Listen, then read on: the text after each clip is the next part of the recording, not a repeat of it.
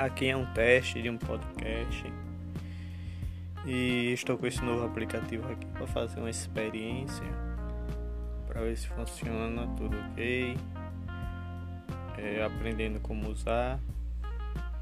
E em breve estarei lançando um curso de música para todas as pessoas que querem aprender a tocar sua própria música sem precisar pagar alguém para fazer isso.